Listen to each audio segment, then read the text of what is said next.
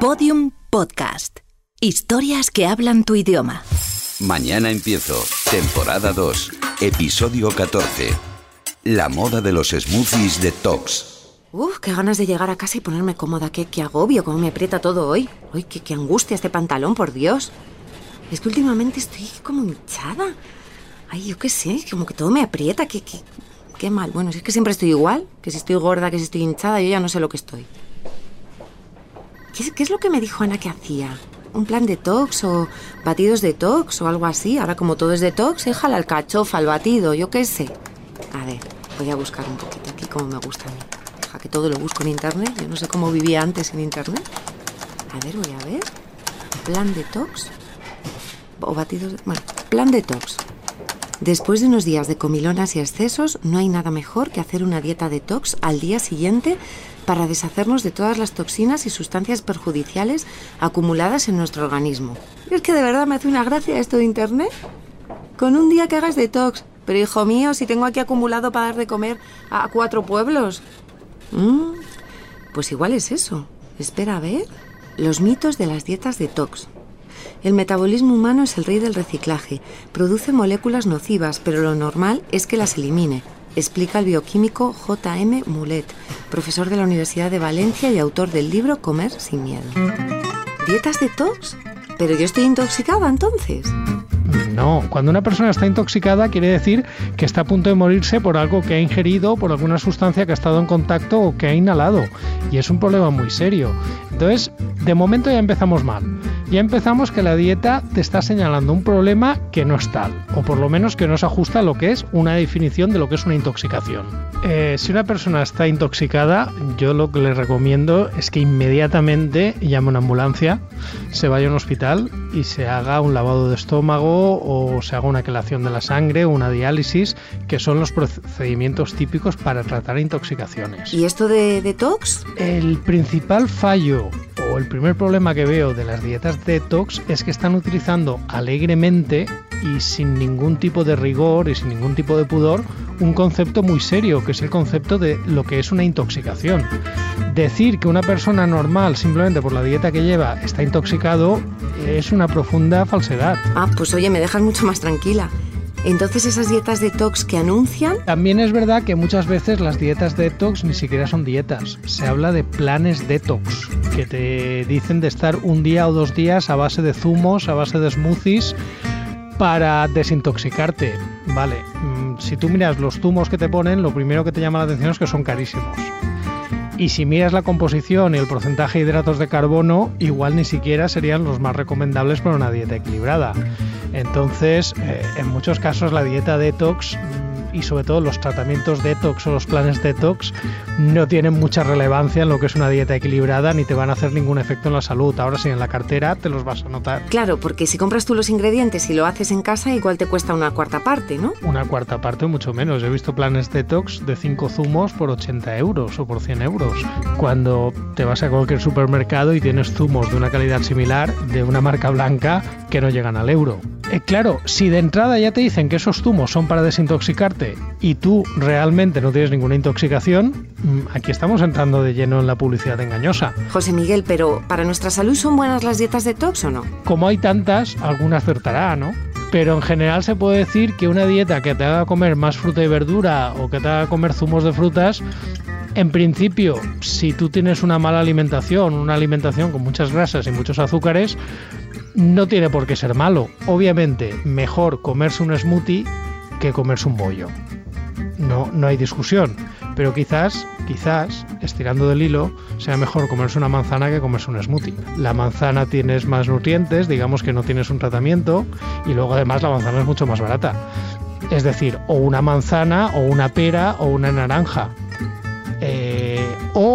Lo mejor es ir alternando, comerte el bollo una vez al mes, el smoothie mm, 10 veces al mes y el resto de días del mes comerte la manzana o la pera, o la fruta entera o el plátano de vez en cuando. Lo mejor para una dieta es sobre todo ir cambiando e ir comiendo de todo, no habituarse a un único tipo de alimento. Vamos, la dieta variada de toda la vida. Zumos, smoothies, batidos, no todo es lo mismo.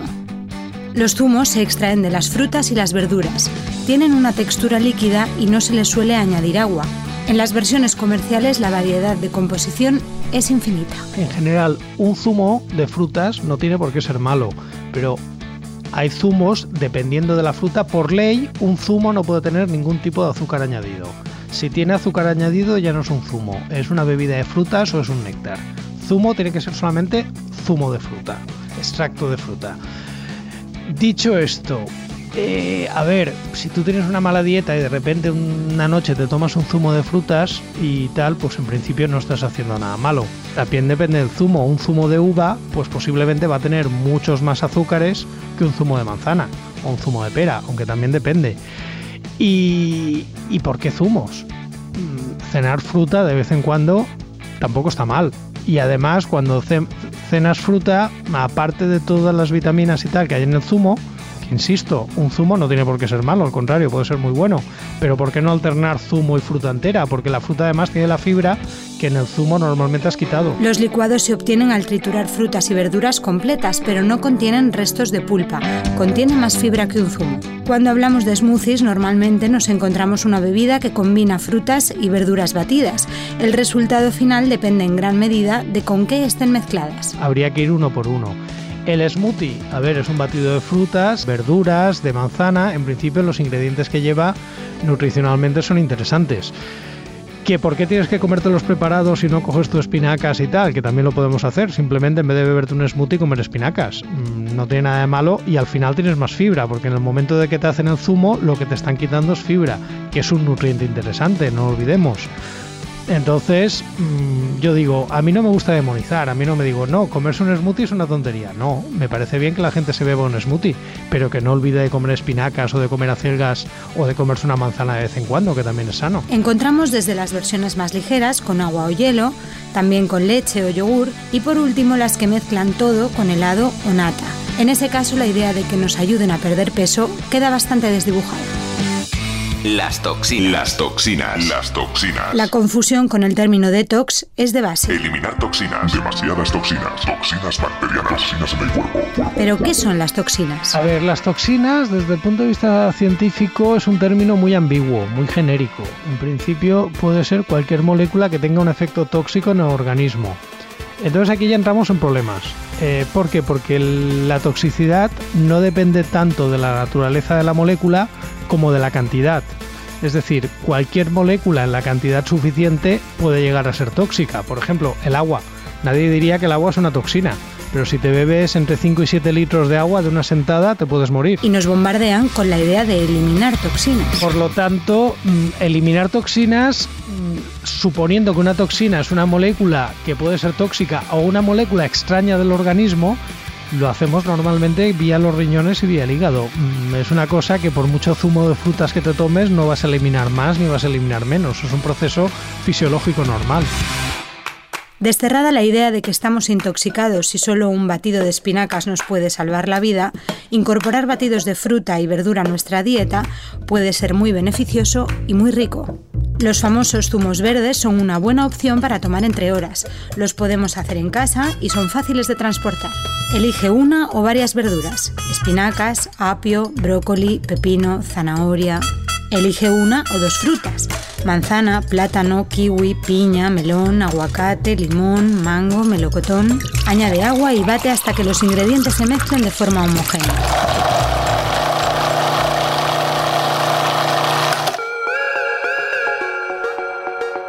Hola Ana, ¿qué tal? Bien, nada, yo muy bien. Oye, no sé si has visto lo que te mandé de las dietas detox. Hombre, pues para empezar, que eso que dices de que te tienes que desintoxicar no es así, pero vamos, léetelo, porque tienes un cacao mental, hija mía, que es que no te enteras, es que estás siempre que si estoy hinchada, que si no estoy hinchada, y es que lo peor es que me lo estás transmitiendo a mí, que tengo un tipazo y me creo que, este, estos volúmenes son extraños, no. Que no, Ana, no es que sean malos, al revés, lo que pasa es que no te desintoxican, porque no hay nada de lo que te tengas que desintoxicar. Y sobre todo, si compras los que me dijiste, te están sacando la pasta que no te imaginas, porque menudo precio, hija. Claro. ¿Sabes lo que sí me gusta? Lo del batidito de fruta y verdura para media mañana o media tarde, porque a esas horas me entra un hambre, Ana. Y claro, al final, pues no, controlo, me voy a la máquina y me cojo patatas, chocolate, eh, bollos, bueno, lo que pillo, a la sin filtro, venga Claro, y esto me lo puedo llevar a la oficina. A ver, espérate un momento, que apunto, Ana. Media manzana verde, una taza de espinacas, una ramita de apio y medio plátano. ¿Ah? ¡Qué rico! Venga. Pues nada, mañana... Sí, sí, sí, sí. No, creo que tengo de... Me falta el apio. Lo compro y mañana empiezo.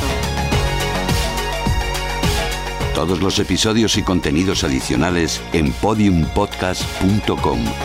Síguenos en arroba mañana empiezo y en facebook.com barra mañana empiezo podcast.